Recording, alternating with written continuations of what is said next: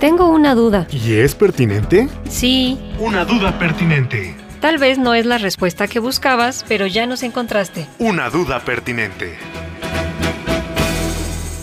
¿Qué es la fagoterapia? es el tratamiento con bacteriófagos que ofrece una alternativa al uso de antibióticos convencionales para el tratamiento de infecciones bacterianas. Te me calmas. Apenas comenzamos y ya estás hablando muy raro. ¿Qué diablos son los bacteriófagos? Son unos virus que infectan y parasitan a ciertas bacterias. Momento que soy lento. ¿Cuáles son sus credenciales? Sí, no hagas esa cara, te explico. Se le denomina fagoterapia porque el término fago literalmente significa que come. En palabras más sencillas, la terapia consiste en liberar un virus para que se coma y mate a la bacteria que infectó a un ser humano.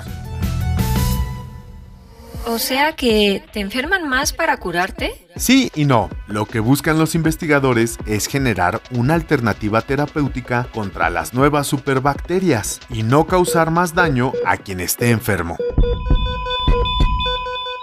Las superbacterias ya rondan a la humanidad por el incremento en su resistencia a los medicamentos antibióticos.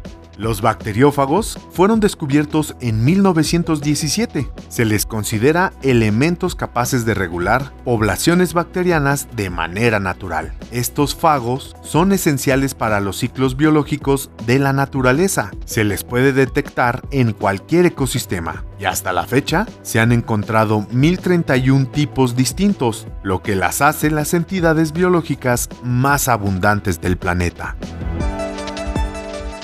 Algunos estudios demostraron la eficacia de estos elementos en infecciones cutáneas e intestinales, y están en marcha diferentes ensayos clínicos para establecer su seguridad y eficacia terapéutica con la combinación de múltiples bacteriófagos. Esta terapia ya era utilizada en Francia y Bélgica hace más de 100 años, Hola, señor Francis. incluso una década antes del descubrimiento de la penicilina. Pero este método fue abandonado en 1940 gracias a los avances de los antibióticos.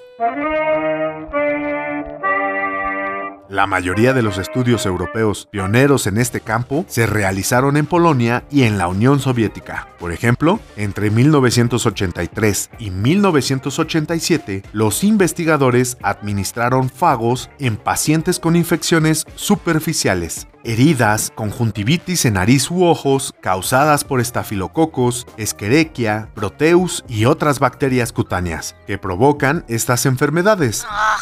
Los resultados mostraron una curación del 92,4%.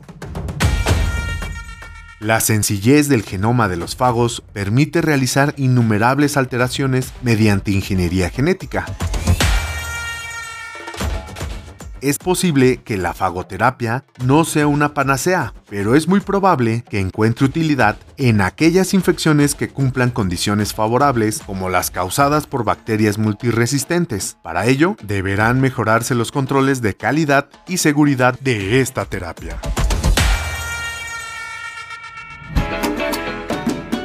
No te quedes con la duda. Y menos si es pertinente.